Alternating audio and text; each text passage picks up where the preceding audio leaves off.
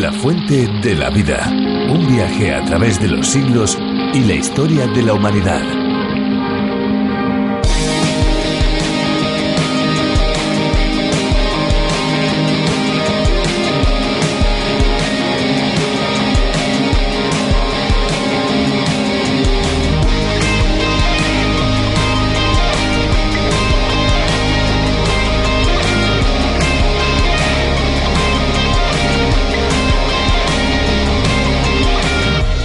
En un 0,03% de la Antártida no hay hielo. Entre estas zonas de extrema sequedad hay una que se llama los valles secos de McMurdo. Se trata de un verdadero desierto donde no llueve hace miles y miles de años. Estos valles son el lugar más seco del mundo.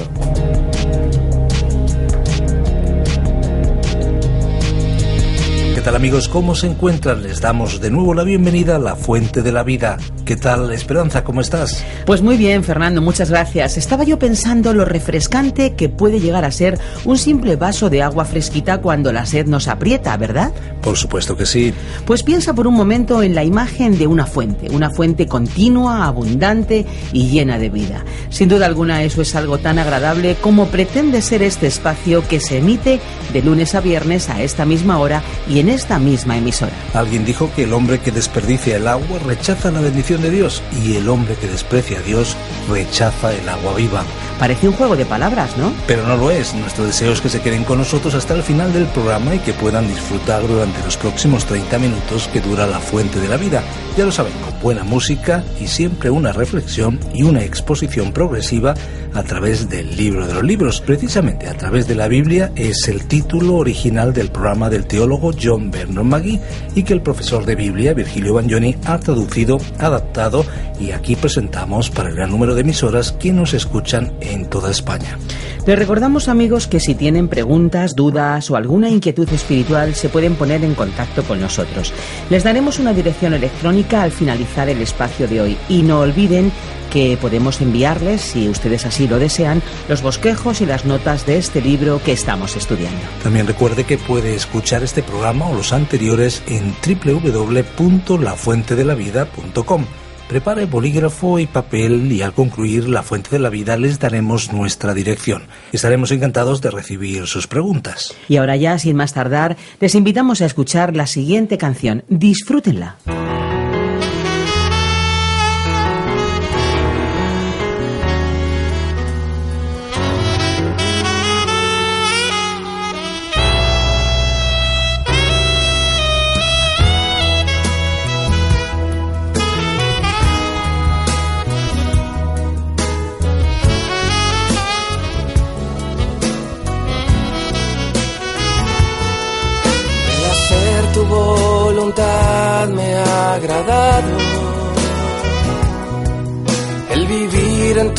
Verdad me ha llenado.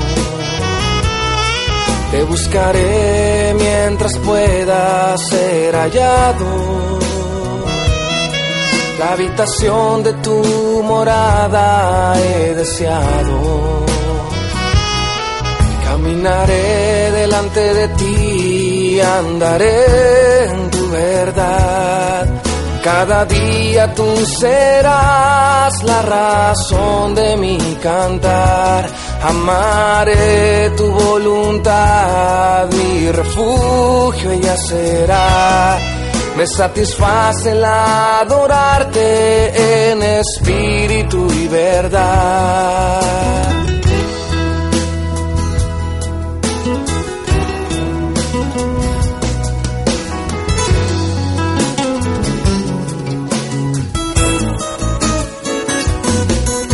El hacer tu voluntad me ha agradado. El vivir en tu verdad me ha llenado. Te buscaré mientras pueda ser hallado. La habitación de tu morada he deseado. Delante de ti, andaré en tu verdad. Cada día tú serás la razón de mi cantar. Amaré tu voluntad, mi refugio ella será. Me satisface el adorarte en espíritu y verdad.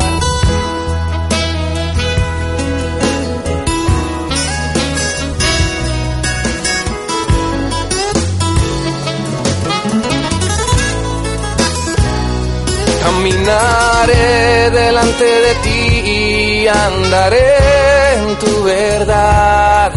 Cada día tú serás la razón de mi cantar. Amaré tu voluntad, mi refugio ella será me satisface el adorarte en espíritu y verdad. Caminaré delante de ti y andaré en tu verdad. Cada día tú serás la razón de mi cantar. Amaré tu voluntad, mi refugio y será satisface la... La violencia no es algo que haya surgido recientemente. Se suele decir que hoy vivimos en un mundo más violento, pero si miramos la historia, quizá no estamos en uno de los periodos de más eh, convulsión violenta en cuanto a términos mm, de conflictos armados se refiere. Es cierto que hay más sensación de inseguridad, claro que sí, pero las guerras están más limitadas. Sin embargo, no podemos olvidar de todo lo que ha ocurrido en la historia y de lo que sigue ocurriendo, porque el olvido es el mejor aliado para que todo esto, todo lo malo se vuelva a repetir. En los tiempos de la Biblia había un ambiente bastante bélico. Los conflictos armados eran muy constantes. La gente estaba acostumbrada a ir a la guerra. Por ello Dios estableció para su pueblo normas también relativas a la guerra. Vamos a aprender un poquito más sobre este tema y otras cuestiones en los capítulos 20 y 21 del libro de Deuteronomio. Acompáñenos una vez más en esta exposición a través de la Biblia. La fuente de la vida.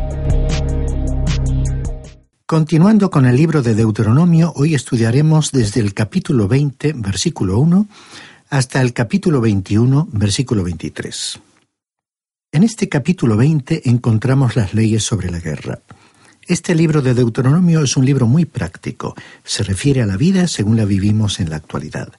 Aunque esta ley fue dada a Israel, hay aquí ciertos principios básicos que contribuirían a la felicidad y al bienestar del género humano si fueran incorporados a nuestra vida diaria. El problema hoy es que vivimos en una sociedad integrada por personas que desconocen la Biblia.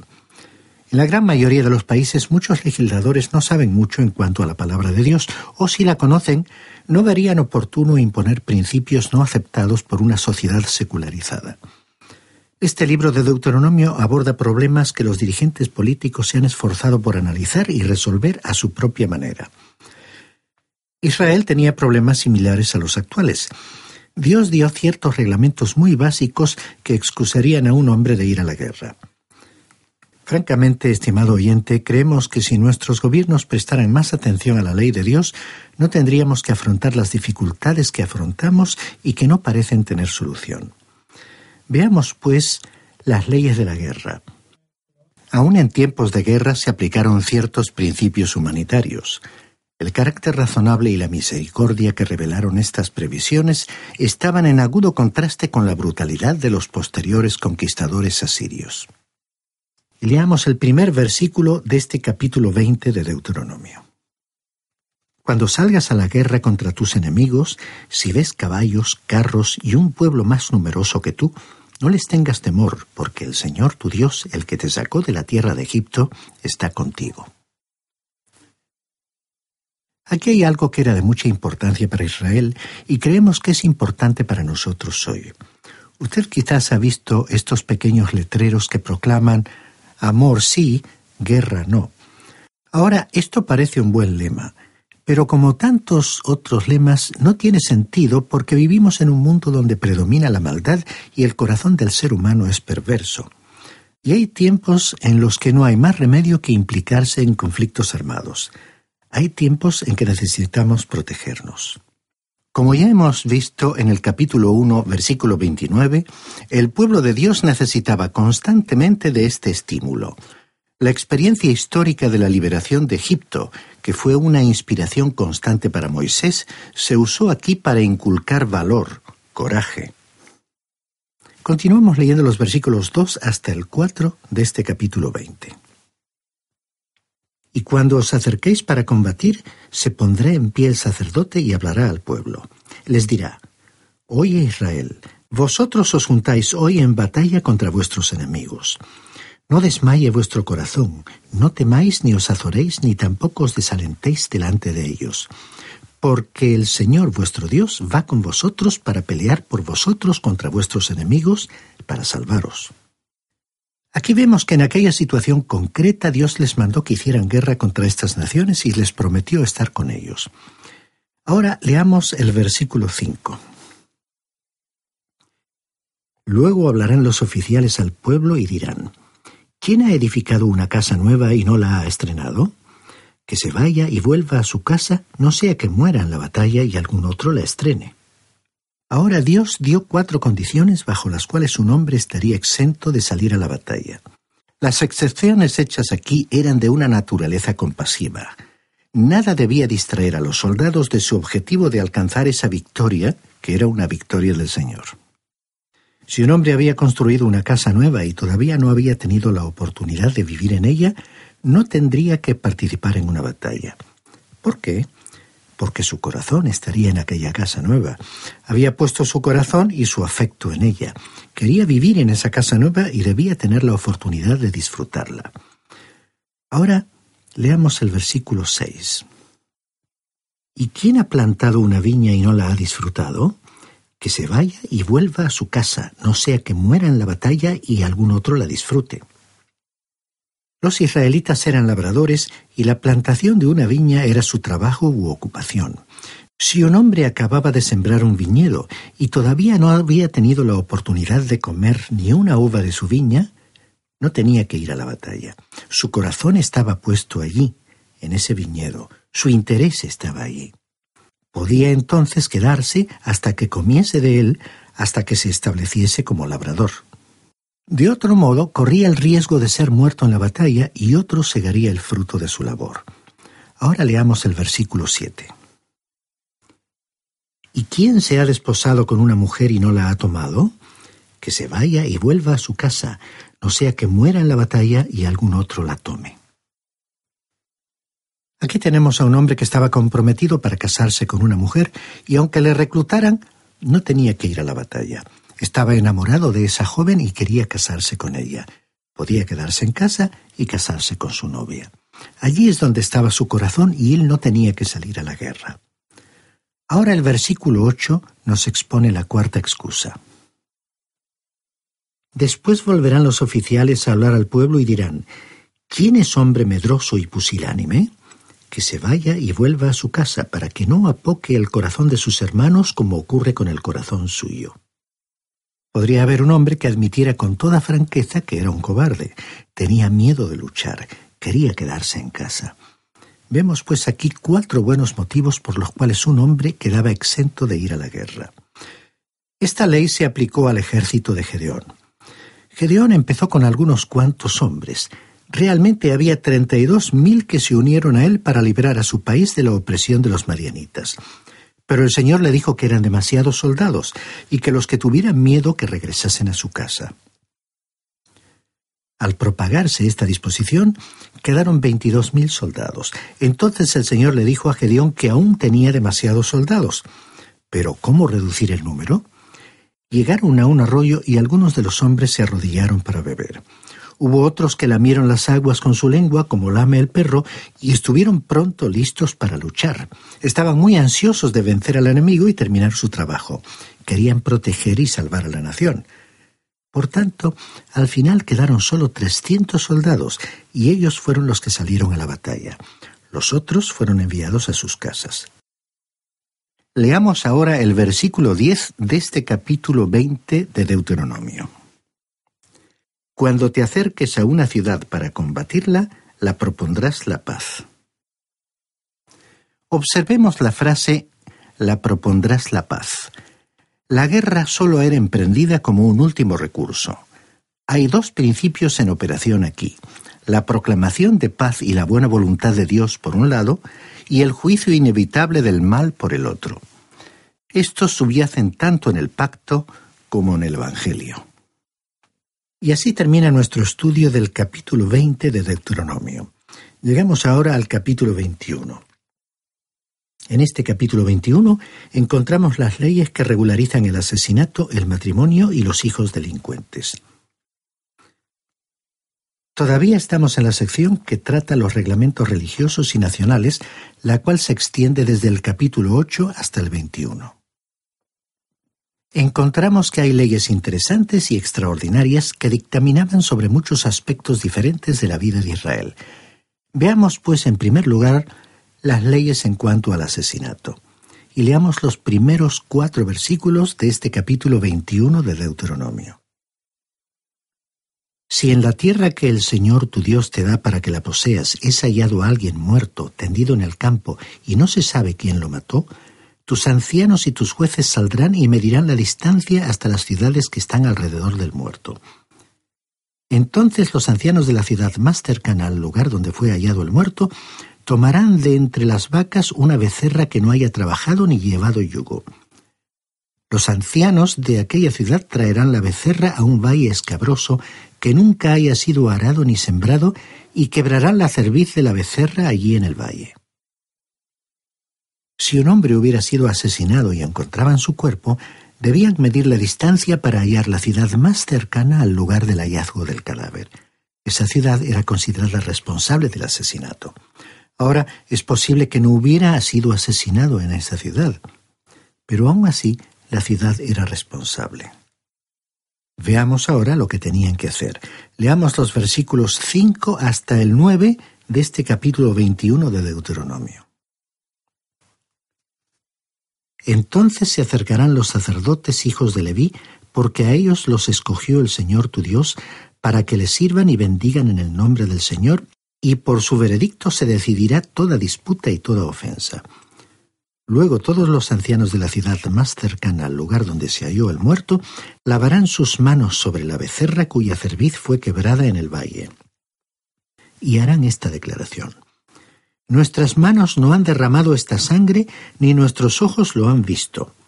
Perdona, Señor, a tu pueblo Israel, al cual redimiste, y no culpes de sangre inocente a tu pueblo Israel así les será perdonada esa sangre, y tú apartarás la culpa de la sangre inocente de en medio de ti, cuando hagas lo que es recto ante los ojos del Señor.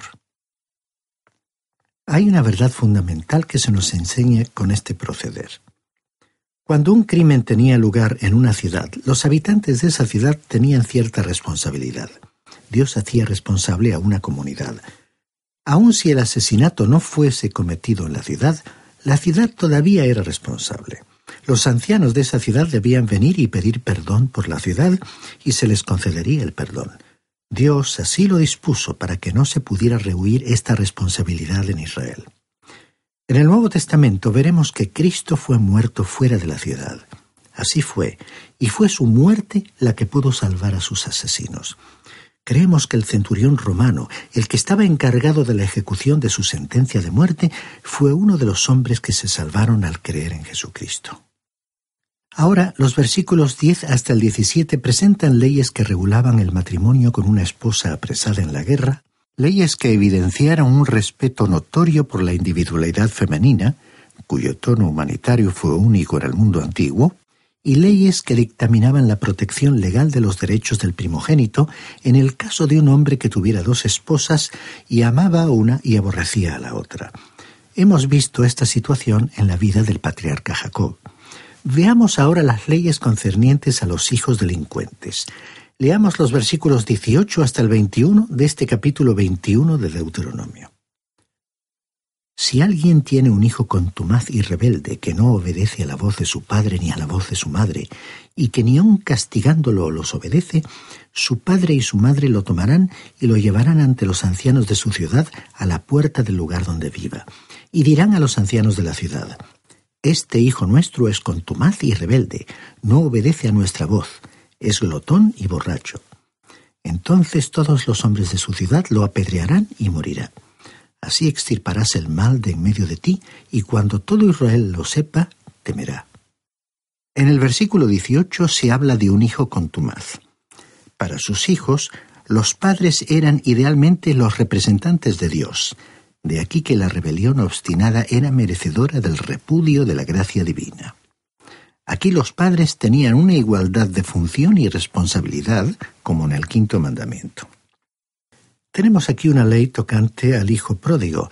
Recordemos la parábola del hijo pródigo que vimos en el Evangelio según San Lucas capítulo 15. Esto es lo que debía haber acontecido cuando el hijo pródigo regresó a su casa. Podemos comprender entonces cómo impactó nuestro Señor Jesucristo a la multitud que le escuchaba cuando les relató la parábola del hijo pródigo. La multitud creía que el muchacho sería apedreado. Podemos imaginarnos su sorpresa cuando Jesucristo dijo que el Padre salió para recibir al muchacho. Ellos estaban esperando que el joven recibiera lo que justamente merecía. A este muchacho le correspondía la deshonra, merecía morir. Pero ¿qué hizo el padre? Abrazó al hijo y dijo, Mi hijo se había perdido y ha sido hallado. El versículo 19 nos habla de la actitud de los padres ante ese hijo contumaz. El padre no era un déspota, y de este modo ambos padres debían traer el cargo delante de los líderes señalados para arbitrar a la puerta, que era el foro oriental. Estimado oyente, yo me alegro de que no nos hallemos hoy bajo la ley. Cuando venimos a Dios y confesamos nuestros pecados, Él es fiel y justo para perdonar nuestros pecados y limpiarnos de toda injusticia. En vez de juicio, hay misericordia para nosotros. Cuán maravilloso y misericordioso es Dios al aceptarnos y recibirnos cuando nos acercamos a Él. Leamos ahora los versículos 22 y 23 de este capítulo 21 de Deuteronomio. Si alguien ha cometido algún crimen digno de muerte y lo hacéis morir colgado en un madero, no dejaréis que su cuerpo pase la noche sobre el madero. Sin falta lo enterraréis el mismo día, porque maldito por Dios es el colgado. Así no contaminarás la tierra que el Señor tu Dios te da como heredad. Un criminal que fuese ejecutado colgándole en un madero, es decir, crucificado, no debía ser dejado en la cruz toda la noche. Eso era porque todos los colgados en un madero eran maldecidos por Dios. Ahora nos parece extraña que esta ley se mencionara aquí. La forma de pena capital que era usada en Israel era la lapidación. Al parecer, los israelitas no usaban la crucifixión como forma de pena capital. Lo que esto significa entonces es que mataban a pedradas a una persona y luego la colgaban en un madero. El colgamiento era impuesto como una desgracia adicional después de la muerte. Dice aquí el versículo 22, y lo hacéis morir colgado en un madero. Esto se aplicaba a criminales de la peor clase, para que todos pudieran ver que había muerto por su terrible crimen y para que sirviera de escarmiento a los demás. El cuerpo era quitado del madero al anochecer y debía ser enterrado.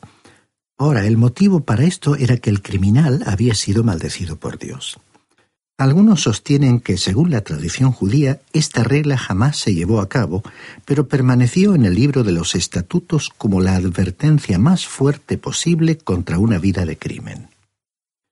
Creemos que ni Moisés ni los hijos de Israel se dieron cuenta del pleno significado de esta ley.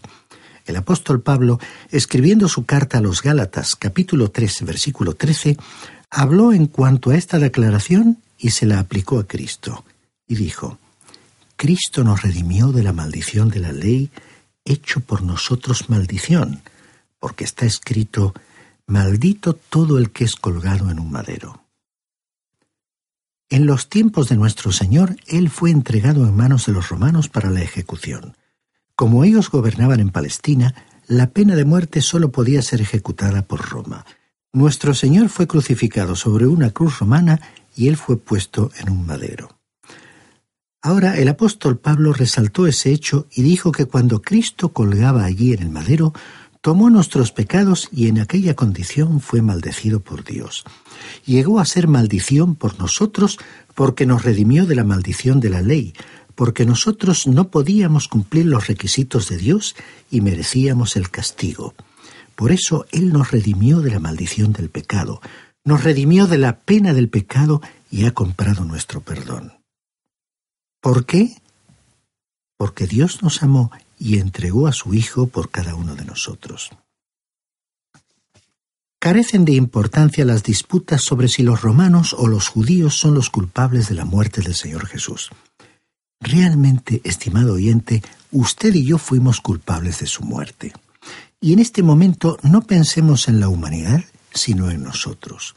Porque todo lo que atañe a la salvación del alma es una cuestión privada, individual y estrictamente personal.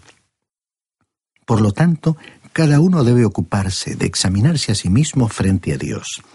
Y recordemos que San Pablo, escribiendo a su discípulo Timoteo en su primera carta, capítulo 2, versículo 5, le dijo que no hay más que un mediador que puede llevar a los seres humanos a la unión con Dios, y ese único mediador es Jesucristo.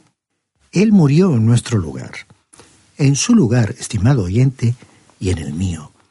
Por este motivo le invito a que usted acepte este regalo, esta oferta de salvación, por la fe. Y entonces usted experimentará lo que el apóstol Pablo dijo en una ocasión. No hay ninguna condenación para los que están unidos a Cristo Jesús.